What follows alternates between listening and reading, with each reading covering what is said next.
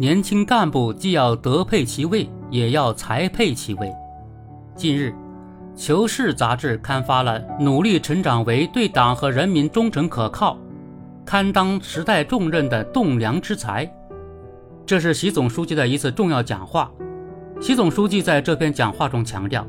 年轻干部要成为栋梁之才，既要德配其位，也要才配其位。这是着眼于新时代新征程。党和国家事业发展对年轻干部提出的明确要求，为年轻干部成长指明了方向。在选人用人标准上，古往今来就多有论述。北宋司马光在《资治通鉴周记一》中说：“夫聪察强毅之谓才，正直中和之谓德。才德全尽谓之圣人，才德兼亡谓之愚人。”德胜才谓之君子，才胜德谓之小人。从这里可以看出，我国古代用人先求有德，若德才不能两全，宁舍才而取德。选人用人既要重德又要重才，二者是辩证统一的，不可或缺。我们党在干部工作中形成了德才兼备、以德为先的选人用人思想。既注重德才兼备，又强调以德为先，把德放在选人用人的首要位置。周恩来指出，挑选干部的标准，政治标准与工作能力二者是缺一不可的，而政治上可以信任是先决问题。习总书记在二零一五年全国党校工作会议上引用了司马光“才者，德之资也；德者，才之帅也”这句话。他还引用群众的话：“有德有才是正品，有德无才是次品，无德无才是废品，无德有才是毒品。”从干部工作的实践看，年轻干部出问题，主要还是出在德上，出在党性薄弱上。对党员干部而言，党性是最大的德。种树者必培其根，种德者必养其心。只有锤炼坚强党性，真正实现德配其位，才能防止一些干部今天是好干部，明天是阶下囚现象，防止年轻干部前脚刚踏上仕途，后脚就步入歧途。年轻干部要具备什么样的德呢？那就是要明大德、守公德、严私德，牢固树立正确的权力观、政绩观、事业观。如何判断年轻干部是否德配其位呢？考察干部的德，既要在大事上看，又要在小节中查，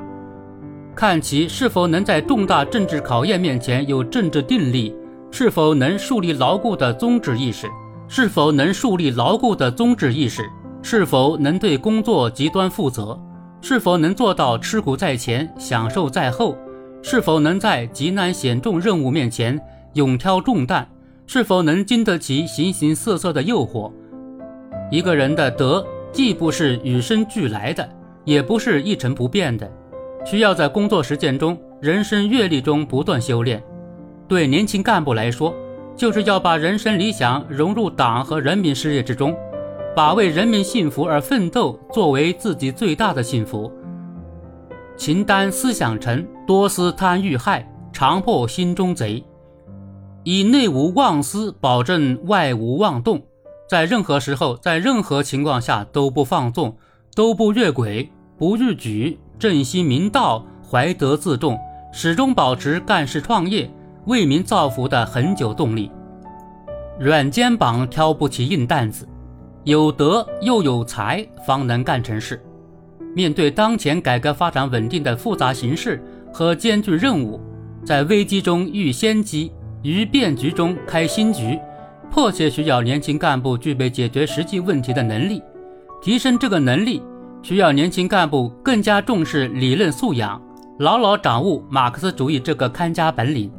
学好用好习近平新时代中国特色社会主义思想及其蕴含的世界观和方法论这个研究问题、解决问题的总钥匙。党组织。要把年轻干部放在改革开放稳定第一线，艰苦复杂环境、关键吃劲岗位磨练，